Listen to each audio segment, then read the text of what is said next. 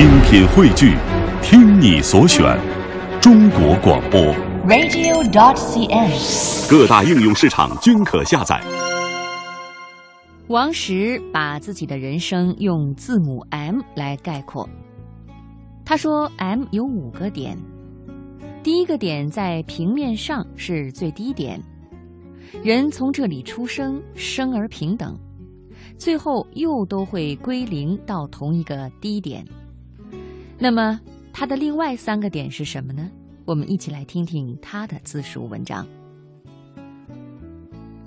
我们都希望往高处走，达到人生的高点。从第一点到第二点期间，千辛万苦都只有自己清楚。上珠峰对我来说是一次偶然。一九九五年，我发现腰椎有问题，医生诊断随时可能瘫痪。当时我还能活动，就想着一定要去一趟西藏，以后如果坐轮椅去很不方便。在西藏的一个月。我和朋友们常聊，他们建议我可以去登雪山。回来后，我就开始锻炼身体。我想，只要还没有瘫痪，就可以试试自己能登多高。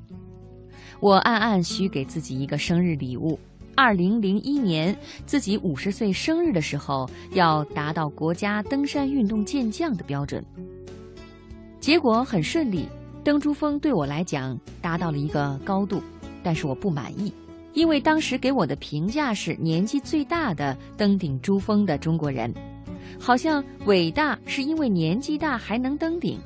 国际上有个叫三浦雄一郎的日本人，七十多岁创造了两次登顶记录，我开始不服气了。结果人家八十岁的时候又上去了，我一看就服了。有时候还真别太较劲，适可而止。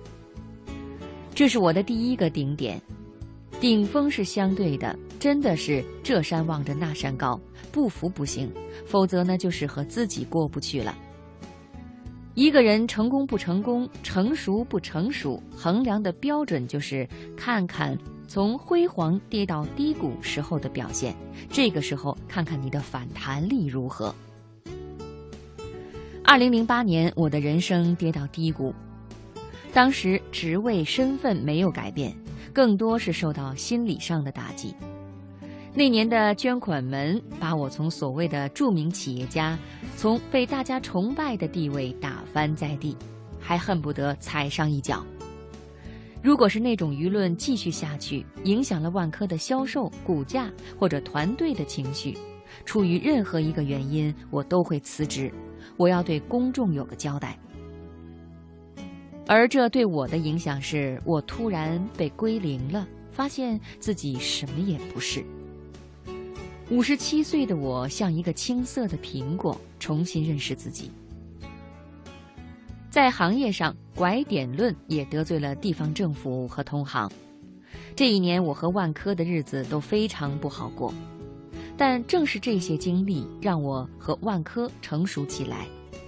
我们看到高点，也应该看到低点。如果你有这样的格局，低点将是你的财富；如果没有，低点对你就是一个灾难。反弹力让人生出现了第二个高峰。到哈佛没一年，我就放弃再次登珠峰了，因为发现在学校学习对我来讲也像登山一样，不过是知识的山峰。登珠峰难不难呢？难，但是没有想的那么难。而就我的经历和背景，在大学求学比登珠峰还难。求知的道路很漫长，人生苦短，必须要进行选择。我放弃物理登山，选择去登知识的高峰，这对于我来讲是一个新的高峰。有生之年，我还有一座高山。七十岁之前学习和教书，七十岁之后的目标是去戈壁沙漠上办农场。中国的国土资源百分之二十七是戈壁和沙滩，我们要向以色列学习，把它们变成良田。二零零四年，我有幸成为阿拉善的发起人，这为我实现未来的愿望、征服最后一座山做了很好的铺垫。最后一个点呢，就是人生的回归，从哪儿来到哪儿去。中国传统文化充满对死亡的恐惧，怕死是人类的天性，但是面对死亡的态度却大不一样。登山使人没有办法回避死亡，尽管一进山就头疼，我吃饱了撑的，下次再来登山就不是人。但是你下次又来了。面对死亡，你会很坦然地想身后的事，会更加的珍惜你的一切，珍惜生命，好好思考生命到底应该怎么过。